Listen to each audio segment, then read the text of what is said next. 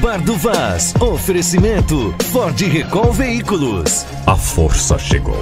Uma empresa do Grupo Recall. Sim, tudo bem. Ok. Está entrando no ar mais um bar do Vai.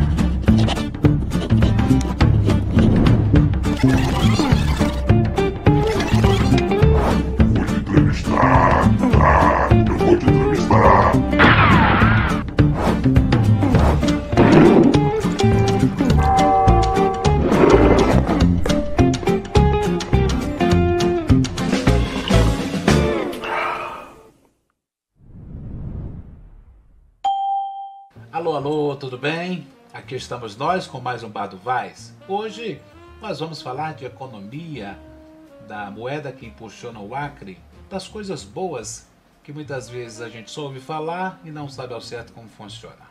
Todo mundo reclama do preço da carne, mas ninguém lembra de valorizar a nossa carne do Acre e dizer como ela é boa, como ela é gostosa. E é preocupado com a qualidade da carne que eu vou conversar hoje com o vice-presidente da Federação da Agricultura do Acre, o Fernando Zamora. Tudo bem, Fernando? Tudo bem. Seja bem-vindo. Vamos falar da nossa carne, vamos falar da nossa pecuária. Os pecuaristas estão meio temerosos porque o governo do Acre tem um prazo para assinar um documento, que é a exigência nacional do, do Ministério da Agricultura, da Federação das Entidades Internacionais, que é com relação à carne. Vocês não querem que a carne do Acre, da carne do Acre fique sob suspeita. Me conta um pouco disso. É, Vaz, primeiro eu quero agradecer a oportunidade, esse espaço que você está nos cedendo, em nome da classe produtora, né, pecuária.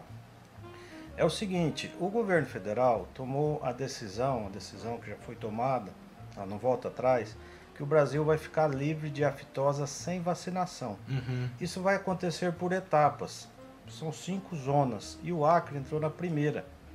Acre, Rondônia e o Paraná, e o Amazonas e o Paraná entrou por último nessa zona 1.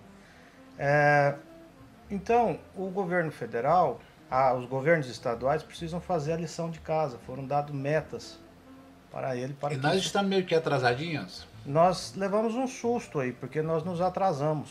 Né? O governo de Rondônia já passou com nota 9, o governo do Amazonas também fez sua parte, do Paraná também, e o Acre ficou para trás. Ou seja, nós no momento estamos com nota zero. Eu não vou dizer zero, mas a gente Sem tá- nota. nós estávamos inertes, né? O governo estadual, apesar do nosso governador estar sensível a esse assunto, fomos a ele, levamos o problema, quanto federação.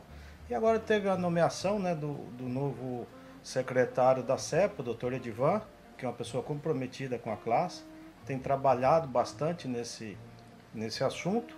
E o Ministério da Agricultura nos estendeu o prazo que vencia em novembro para março.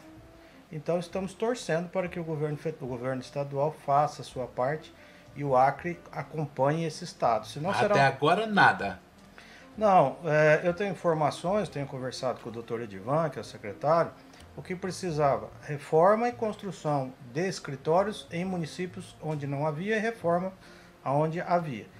Também precisa ter uma, um edital de convocação de concurso para veterinários. Tem que ter um número e, as- e os funcionários têm que ser efetivados, não é, provisório, contratos provisórios.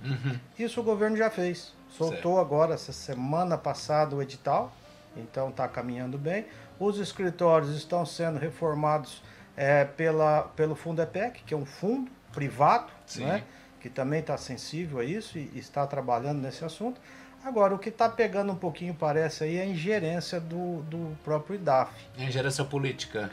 Acredito que sim, Vaz, porque é, nós temos uma equipe técnica dentro do, do, do IDAF é, maravilhosa, nota 10. Tanto é que nos levou ao patamar que estamos hoje, de, é, é, livre de aftosa com vacinação. O Acre atingiu esse sta- status com louvor por causa dessa equipe técnica.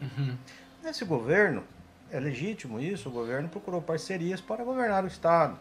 E com isso conta com deputados, é, deputados, né? Aham.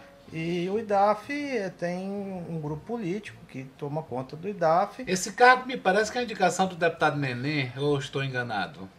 Eu ouvi falar que é do, do Nenê Almeida, Aham. né? E não estou falando aqui mal dele, nem da equipe dele, até conheço o Rogério, me dou muito bem. Mas há um certo corporativismo dos veterinários e está entrando em choque com essa classe política. Uhum. Então nós precisamos resolver isso imediatamente. Você acha que o governo vai resolver esse problema a tempo? Nós esperamos que sim.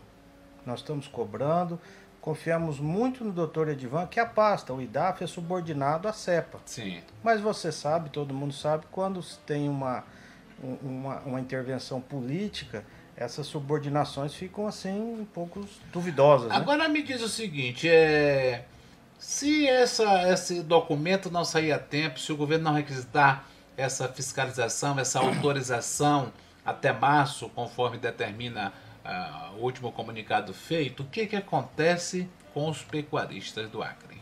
Com o pecuarista não, eu acredito que a economia do Acre é uma catástrofe total. Por quê, Vasco? Porque é, se Rondônia ficar livre de vacinação sem aftosa, então nós teremos uma barreira sanitária aí próximo na Tucandeira. Uhum. Então não sai nem entra nenhum animal vivo. E, e até a carne parece que tem restrições, acho que tem que sair sem osso, tem que ser caminhão lacrado. E também nós vamos ter muita dificuldade para vender a nossa carne a nível O nacional que e vai acontecer é que vocês vão acabar tendo que vender só para consumo interno? Isso pode. Não, vai poder sair sim, mas tem restrições para sair, tem mercados restritivos, ou seja, vai desvalorizar a carne. Há uma burocracia. Vai desvalorizar toda a classe pecuária, toda a, a pecuária do Acre. Por falar em desvalorizar a carne. é, Nós nem podemos pensar nisso. Não, né? Isso é horrível. Por falar nisso, a, a carne teve uma alta, foi responsável pela alta da inflação, mas ela começou agora a desacelerar. O que, que aconteceu? Olha, Vaz, nós pecuaristas, a pecuária ela vive ciclos. É muito fácil de compreender isso daí. É igual o café. O café, o ano que ele não dá preço, o pessoal não limpa a roça. Aí no outro ano, ele dá preço, mas ninguém tem o café porque não limpou a roça. Então a pecuária também é um ciclo, só que é um ciclo mais demorado. Porque uma vaca pega a cria, demora nove meses para ter o bezerrinho, mais nove meses para desmamar, mais dois anos para engordar. Então, quando a pecuária está em baixa, todo mundo acaba com suas matrizes. Vou mudar de ramo, vou plantar lavoura, vou não sei o quê. Aí o que acontece daqui a alguns anos? Falta o produto. Aí dá aquela subida. Então, o que aconteceu foi uma defasagem que já vinha há muito tempo, o preço da carne estagnado. É, e também é, houve eventos como a China, teve aquela peste suína, e Aham. vieram comprar carne aqui. Imagine, 1 bilhão e 400 milhões de pessoas querendo comprar carne no Brasil. É. É, então deu essa alta, mas já voltou ao normal e é, Hoje é, a arroba está em torno de quanto? aqui no Acre 155 reais o boi. Ela nem é o preço mais alto e nem o mais baixo, é na média. É, ela teve 180 há muito tempo, ela estava 130, mas já vinha 4, 5 anos. É como eu disse. Agora ela corrigiu, acho que nem corrigiu como deveria. Uhum. Um, um, um, um bezerro se torna boi pronto para o abate com quantos meses? Um bezerro desmamado, ele sendo bem tratado, em bom pasto e boa mineralização, a pasta ele vai demorar dois anos, dois anos e meio para ser abatido. Por falar em bezerro, a gente conversava aqui antes da gravação da entrevista e você me dizia de que o governo impôs um preço para o ICMS da saída do nosso bezerro. E, e na sua visão, isso acaba tirando dinheiro do Estado, o governo acaba facilitando para que haja a presença de pessoas que usem e abusem de, um- de uma facilidade da lei para tirar o bezerro do Acre sem pagar nada para o Estado. Explica um pouquinho isso. Olha, eu tenho um pensamento bem liberal, eu acho que o mercado se autorregula. Mas no governo anterior, eu não sei qual foi o motivo, o bezerro valia em torno de 750 reais, 800 na média, e ele colocou a pauta em 1.500, ou seja, quase o dobro. É, a pauta sabe que é o valor médio da mercadoria, né? Certo. E é cobrado 12%. Com isso, inviabilizou as pessoas comprarem bezerro aqui para levar para outro lugar do país. Porque a gente mora longe, porque o frete é caro e ainda tem esse imposto. É, ou esse governo atual, ele continua com a mesma prática. Ele, nós até alertamos a ele, governador, veja o preço médio do bezerro e ponha é, o preço médio para a pessoa pagar o imposto. Seria uma coisa mais justa. Mas diz que quando a coisa é muito apertada, ela vaza, né? Aham. Então, com a diferença de preço de gado do Acre para outras regiões do país, Mato Grosso, Rondônia, São Paulo, as pessoas acharam aí algumas brechas na lei e estão tirando muitos bezerros daqui e o governo não está arrecadando nada. Eu ouvi falar, há um exemplo a ser dado, que tipo assim, eu crio meu gado, mas eu estou vendo que é muito mais fácil se eu tiver uma propriedade fora, tipo em Rondônia, ou eu arrendo uma propriedade, eu posso transportar o meu bezerro daqui para Rondônia a custo zero, é verdade? É verdade. Tem uma na lei diz que se você tem uma propriedade em outro estado e uma aqui, você pode tirar nota, emitir nota de você para você mesmo, sendo isento de imposto. É, com isso, os produtores que têm terra em outros lugares, têm propriedade em outros lugares do país, conseguiram através de liminares é, essa isenção de imposto estão levando sem pagar nada, sem arrecadar Ou nada. seja, quem perde com isso é o Estado. Quem perde com isso é o Estado, está deixando de arrecadar. Não é o produtor, não é o cara que cria, é o Estado porque não arrecada absolutamente nada sobre aquele boi que saiu. Olha, em todos os aspectos isso é muito ruim, Vaz. Por quê? Aqui eu acabei de falar para você que a arroba está 155. Uhum. Em São Paulo, 190. Olha a diferença. Então, o criador de São Paulo, ele pode pagar um bezerro mais caro.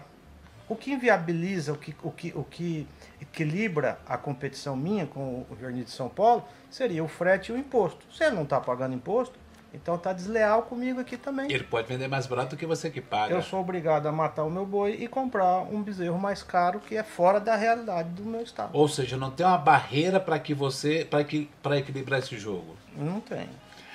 Qua- Quantos, quantos empregos essa classe de, de, de pecuarista gera no nosso estado? Olha, eu não vou te falar um número correto que eu poderia aqui estar enganando, mas é a segunda maior é, é, é a a atividade que segundo maior cria emprego no estado. né? Primeiro é o comércio, É a é pecuária? a pecuária, depois primeiro é o comércio, depois é a atividade pecuária.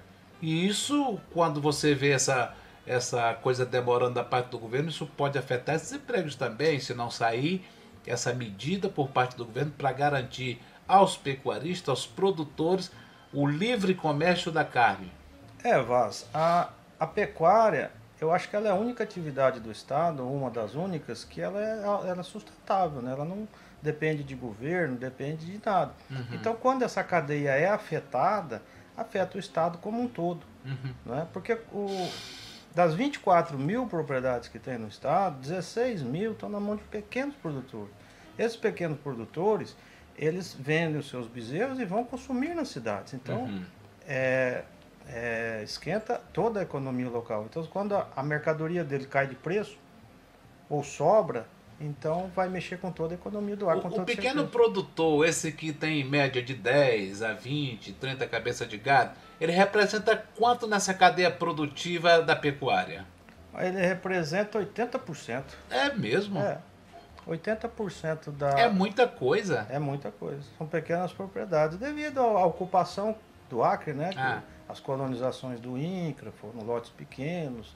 Isso combinou com. Isso é bom, eu acho que é bom. É, por falar nisso, é, agora está uma discussão por conta, por conta das mudanças que teve na reserva Chico Mendes para que pessoas possam criar gado. Qual a sua opinião a respeito da reserva Chico Mendes? Eu acho que a reserva Chico Mendes ela avançou aonde já existiam pessoas e produtores.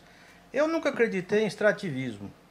Extrativismo só dá dinheiro e renda em petróleo e minério. E mesmo assim tem tempo certo para acabar. Não é? E tem que ter tecnologia. É, tudo que a gente come, a gente bebe, veio da natureza. Uhum. Mas quando a, a humanidade aumentou, o homem começou a cultivar, plantar, criar. Eu sempre falo, por que, que o mico-leão dourado está em extinção? Porque a gente não come ele. Porque se a gente comesse ele, a gente ia dar remédio, inseminar, Aham. criar, não é isso? É fazer com que ele É. proliferasse. Então isso é, faz parte da natureza. Ah, Então, reserva extrativista, lá tinham produtores. Ah, o extrativismo de borracha, isso acabou há 100 anos, só não perceberam isso, né? Mas nos grandes, no- nos grandes países, a borracha continua firme, mas de uma forma diferente, usando tecnologia. Ah, mas Vaz, é muito diferente. No começo do século XX, quando a Inglaterra levou as mudas de seringa daqui para a Malásia, enxertou e fez elas produzir uma árvore de 3 em 3 metros, seringueira aqui tendo que andar meio quilômetro para ir de uma árvore para outra, Aham. como é que você vai competir?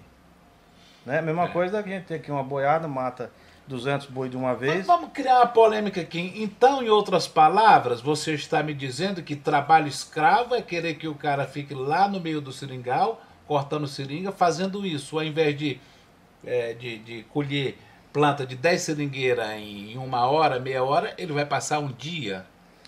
Olha, foi, foi muito bem falado. Trabalho escravo. A- a- Porque vocês são criticados por praticar trabalho escravo. É, é um absurdo isso, né? Ah, o, o, o, o povo mais sofrido, acho que, do Brasil foi esse nordestino que veio para o Acre, principalmente no segundo ciclo da borracha, né? Ele que desbravou tudo. Ele foi, ele foi convocado para ser um soldado, para Uhum. ajudar na guerra. E a o que, que acontece com o soldado quando ele vai para a guerra? Ele vai, luta e volta. Às vezes. E o governo, quando não morre. É. E o governo federal fez o que com esse pessoal aqui? Abandonou aqui. E muitos morreram. morreram, viveram a própria sorte. Historicamente, tem gente que não aceita isso. Uhum. Mas a terra do Acre, o seringueiro veio ter valor novamente quando chegaram as pessoas para abrirem as fazendas e, e- e abrirem a pecuária. Porque nem saúde eles têm lá, né? Ele não tem nada, vive no mato lá.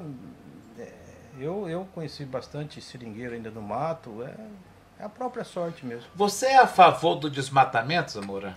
Eu sou a favor. Eu sou a favor. Eu, eu acho que tem que ter um, um embasamento científico sério, sem ideologia. O que, que o acriano emite de, de. O que per capita, a nível nacional mundial, o que, que o, o acriano per capita produz de carbono? E por que, que nós temos um estado tão rico, com terras tão férteis, é, e tem um povo tão pobre, 34% a menos da renda per capita por indivíduo da, da média nacional. Então eu acho que com responsabilidade, fazendo um zoneamento, olha, aquela área precisa preservar. Para quê? Ah, porque tem declive, porque tem água, porque tem isso, tem aquilo. Beleza. Você tem propriedades no Acre, né? Eu vivo de propriedade rural, É grande a sua propriedade? A termo de acre é considerado de médio a grande porte. Ela é toda desmatada? Não, não. Todas as propriedades nossas que tem mais desmatada não chega a 50%. E não pretende desmatar mais? Pretendo se a legislação permitir, eu não sou fora da lei. Né? Se a lei não permite, Mas você toma alguns cuidados, tipo assim, é, na, na, na beira dos igarapés, nas fontes de água, você mantém um controle rigoroso disso? vai. Quando você vai oferecer uma propriedade rural para quem entende de propriedade rural, quem vive da terra, como eu venho de família de, de produtores rurais, a primeira coisa que a pessoa pergunta é sobre a água.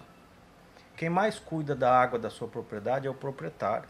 Depende da água, a água é vida. Uhum. Nós precisamos da água, os animais precisam da água. Nós não temos interesse de poluir. Tanto é que eu sempre falo, eu desço do, do meu burro, do meu cavalo, no meio do pasto, pego a água lá no garapé e bebo. Você faz isso aqui na cidade? Não tem como, né? Não tem como. E nós que somos os poluidores. Então nem precisa é, ter é, tanta fiscalização e tudo mais, fita métrica, ó, 30 metros. 40. O produtor rural, ele cuida da sua terra, cuida da sua água. Ele preserva. Claro que ele preserva. Você vai, a, a- na- vamos por exemplo, aqui ainda não tem muita agricultura, mas está entrando.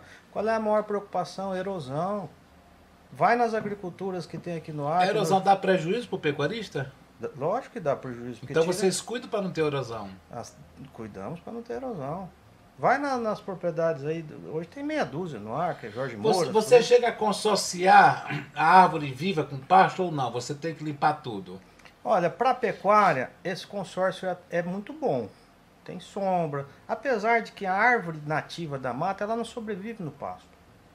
Que é, é uma coisa da natureza. Ela cresce para ver o sol, então ela esquece de aprofundar. Então depois vem o vento e tal, ela acaba caindo. Uhum. É, mas a gente replanta. Você já replantou na sua propriedade? Eu planto eucalipto, que cresce mais rápido. Plantei muito mogno. Até amanhã eu vou pegar aqui umas mudas de mogno. Planto bastante. A sombra é confortável para o boi. Uhum. Agora, na agricultura, aí tem que limpar tudo, estocar tudo, que senão atrapalha. Você é paulista?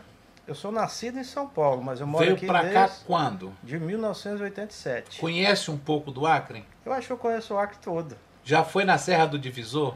Não, não, não fui na Serra do Divisor. Fui em Cruzeiro do Sul, tive vários convites, mas ainda não fui na Serra do Divisor. Perguntei porque está uma polêmica danada com referência a um projeto de lei do senador Márcio Bittar e agora com coautoria da deputada Mara Federal, que ela quer transformar o Parque Nacional em, em uma reserva extrativista, mais ou menos assim, para que possa ser frequentado também por humanos, mas está uma crítica danada. Você é a favor desse projeto? Você tem noção do que que é esse projeto? Eu sou totalmente a favor desse projeto. Então explica para nós o que é que ela quer e por que que você é a favor. Eu sei desse projeto pela imprensa, como você sabe, eu não me aprofundei nele. Uhum. Mas eu sei que existem tipos de reservas que permitem algum tipo de atividade e outras não. É, quando é parque nacional, eu sei que aí não pode ter o homem lá dentro. Nada. Nada. Então, quando você vai em Cruzeiro do Sul, todo cidadão lá fala: olha, aqui na Serra do Morro tem pedra, dá para tirar brita. Se fosse só a Serra do Morro, poderia. Fala: Se fosse a serra em si, mas quando é parque nacional, não pode. não pode. Não pode. Não pode ter nenhuma atividade. Nem turismo, nada. Eu, eu acho que turismo pode, bem controlado. bem Mas como controlado. chegar lá, né? É, é meio complexo. Aí a justificativa agora é de que precisa se fazer uma estrada e por isso tem que transformar o parque nessa reserva para que a estrada possa cortar. Mas me disseram de que a estrada não passa por dentro nem próximo à serra. Você Eu, sabe? eu não estou inteirado disso. Aí eu não, não sei. Eu sei que em Cruzeiro do Sul custa 800 reais um metro de brita para a pessoa construir uma casa, quando diz que a 70 quilômetros tem brita e nós vamos buscar em Rondônia. Uhum. Então isso não é justo. E você, nós não terminamos de falar da reserva Chico Mendes. Sim, sim. É, ninguém vive mais lá hoje de extrativismo. Todo mundo que está lá dentro tem sua criação de gado, tem sua plantação de agricultura. E foi a reserva que avançou em cima das propriedades, não as propriedades que avançaram em cima da reserva. É bom explicar isso. Então, Lá existem poucos fazendeiros. eu não, não sei se lá tem fazendeiro, eu sei que Parece tem que pequenos tem, produtores. tem pequenos produtores, Pequenos não é? produtores, é. Que eles anseiam por poder criar o seu gado, não é? Exatamente. Que a polêmica também é essa, porque abriu para que pudesse ter a criação de animais. É, eu, eu conheço o Casumbá Iracema, que é uma, um- um- uma reserva também que tem em Sena Madureira, que eu tenho propriedade por lá. E o governo, no governo passado, fez um projeto de criar, do pessoal morar lá e viver de, de extrativismo Uhum. mesmo, de consumir capivara, paca, porco. Hum. E esse pessoal foi derrubando mato e plantando e, e criando gado. Depois criaram uma, uma lei lá que cada um podia ter 50 cabeças de gado. Agora todo mundo já atingiu, agora querem ter 100. Aham. Então é por aí, o que, o que anda, o que dá ru- lu- lu- lucro, tudo é o boi, é a, é a agricultura, é o leite. E as pessoas precisam se manter, não é? Viver da floresta não é fácil. Até hoje, eu como produtor rural nunca acreditei nisso. Mas, infelizmente, tivemos que viver esses anos todos para... Me dá, me dá uma nota para a florestania criada pelo PT. Olha, eu não gosto de criticar ninguém, nem, nem, nem nada, porque eu sei que as pessoas são bem intencionadas e defendem suas ideias. Uhum. E o povo que elegeu, né? Eu nunca acreditei em florestania, para mim eu dou nota zero. Eu, particularmente. Você acha que ela retardou o processo de desenvolvimento do Acre? Com toda certeza, quando nós viemos para o Acre, na década de 70, 80, Rondônia não era nada. Rondônia era terra ruim e as terras não tinham documentos. Aqui tinha mais, mais. Aqui as terras tinham documento e as terras eram boas. Inclusive a pecuária chegou a ser maior aqui no Acre do que em Rondônia. É, bem maior. E olha, olha o que, que aconteceu com Rondônia hoje, olha o Acre. Rondônia hoje é um dos maiores produtores de café do Brasil, tem 17 milhões de cabeças de gado, tem, é, produz leite, exporta leite, enfim, tem emprego, tem oportunidade lá para as pessoas. Agora, Zamora, se você que é um cara de muito conhecimento, um homem que é viajado nesse país, por que, por que que você não troca o Acre por um lugar aonde tenha mais valorização ao pecuarista? Olha, no Brasil, nesse. Bom, primeiro, pelo pouco que eu conheço o Brasil, não sou tão viajado assim, não existe lugar nenhum do Brasil, eu não conheço nem no mundo, tão bom para pecuária como o Acre. Eu tenho amigos, a gente viaja, vai em leilões e, e tudo mais. Aqui é o único lugar onde o capim não seca, o gado não emagrece. No Em sul qualquer do época país, do ano? qualquer época do ano. Nós temos uma época que chove menos e uma que chove mais. Mas seca, igual tem no Mato Grosso, Goiás, São Paulo, não tem. Onde as pessoas precisam dar comida pro gato, senão morre. Uhum. né? Então lá é o boi sanfona, ele engorda, emagrece, engorda, emagrece. Aqui por isso que nossa carne é boa, como você falou. É A- com Aqui, aqui, por exemplo, se você não der ração nenhuma, ele, ele vive só do capim. Não, 99,9% da nossa carne é criada no capim. Não tem boi. Para ter ração É tem o boi a pasto que vocês chamam. Boi a pasto, que a carne é mais saborosa. Uhum. Aí a única preocupação de dar alguns, alguns remédios para verme, para contra doença, brucelose e tal e tudo mais. Exatamente. Mas ó, com relação à alimentação é o capim puro. É o capim e o sal mineral. Esse é o que garante que o boi tenha qualidade, que a carne tenha qualidade. É, é como o frango de granja e o frango caipira. Aham. E hoje você acha que a pecuária do Acre merece que nota? A pecuária do Acre, essa história que o acriano é pequeno, mas enjoado, é pura verdade. O, o, o, produto, o pecuarista acriano, ele recebe, ele merece nota 10. Uhum. Ah, proporcionalmente, nós somos um dos estados que mais inseminamos. Nós fazemos aqui transferência de embriões. Todas as tecnologias disponíveis estão aqui no Acre disponíveis. Então, o pecuarista acriano, ele aprendeu a lição de casa, ele sabe trabalhar, ele sabe produzir. Já falamos eh, de pecuária, já falamos aqui da questão do meio ambiente e com relação ao agronegócio. O grande discurso desse governo foi agronegócio e a gente não está vendo nada de agronegócio sair do papel. Qual é o seu ponto de vista com relação a isso? Olha, eu, eu, acho que a vocação do Brasil como um todo é o agronegócio, né? E eu acho que está saindo sim, eu discordo de você. Esse ano nós já vamos Me dá um exportar. exemplo aí. Nós vamos exportar mais, vamos produzir mais, mas é, nós vivemos num, num regime presidencialista, né? Sim. Mas o Congresso, o, o presidente não faz nada sem, a- sem a aprovação do Congresso. Congresso. Então nós vivemos, na verdade, um semi-parlamentarista, né? E é muito engessado. é- é- são representantes do povo. Lá tem gente de várias ideologias. Isso que cria um equilíbrio. O agronegócio, na cabeça das pessoas, ele está ligado apenas à plantação de soja. Criou-se aqui que o Acre agora vai produzir soja. É isso. A soja é uma grande riqueza, né, Vaz? É, a lavoura, hoje o, o Brasil é, tem uma tecnologia incrível para plantio de soja e milho, soja e milho, milho e soja, algodão. Então, é, historicamente, no sertão, como é chamado, quando tá a mata bruta, quem entra é o boi. As- A, lavoura só entra onde tem infraestrutura. A lavoura precisa de asfalto, precisa de secador, precisa ter porto, precisa ter... E é o que está acontecendo agora. Você tem coragem de trocar a pecuária pela soja? Eu adoro produzir. Eu gostaria muito e pretendo ainda consorciar lavoura e pecuária para produzir cada vez mais. Você acha que o Acre tem vocação para isso? O Acre, se você pegar o mapa do Acre, porque a lavoura, ela é uma, ela, como eu disse, ela precisa de infraestrutura e precisa ter terras apropriadas. E agora, mais do que nunca, de tecnologia. Tecnologia, nós, eu não conheço tecnologia ainda, pra, porque as colheitas são feitas na época da chuva. Aham. Então eu não, consigo, não conheço tecnologia ainda, tipo para colher soja ou arroz na Tabatinga. Uhum. ou naquelas terras quebradas de Taracá. Então eu acredito que o- pelos estudos aí o Acre tem 200 a 250 mil hectares propícios à soja. Porém, uma grande parte dessa ainda é floresta.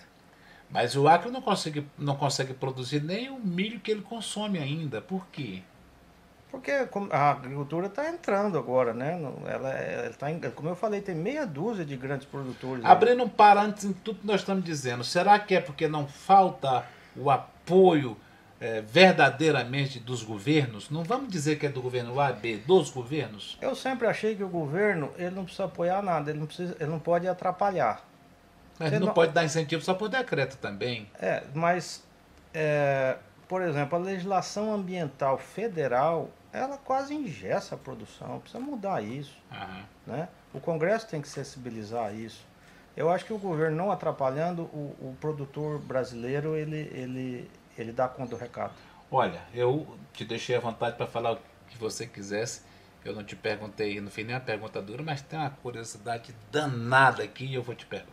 Pergunta. O Gladson te convidou para ser secretário de, dele?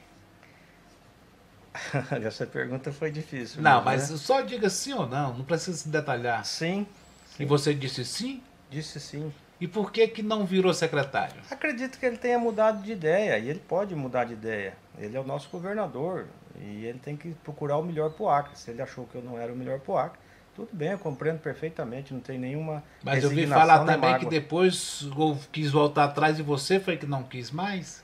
Ou não teve uma segunda chance? Foi uma decisão difícil, Vasco, porque é, eu, eu sou bastante ocupado já na minha vida, na minha vida de trabalho, em outras instituições que a gente participa. E foi uma decisão difícil. E aí depois que passou, aí eu, eu refleti e resolvi que não, não, não seria bom. Hoje você acha que se livrou de um rabo de foguete? Não, eu estava preparado para dar minha contribuição para o Estado. Eu, eu tinha me preparado para isso, minha família me apoiava.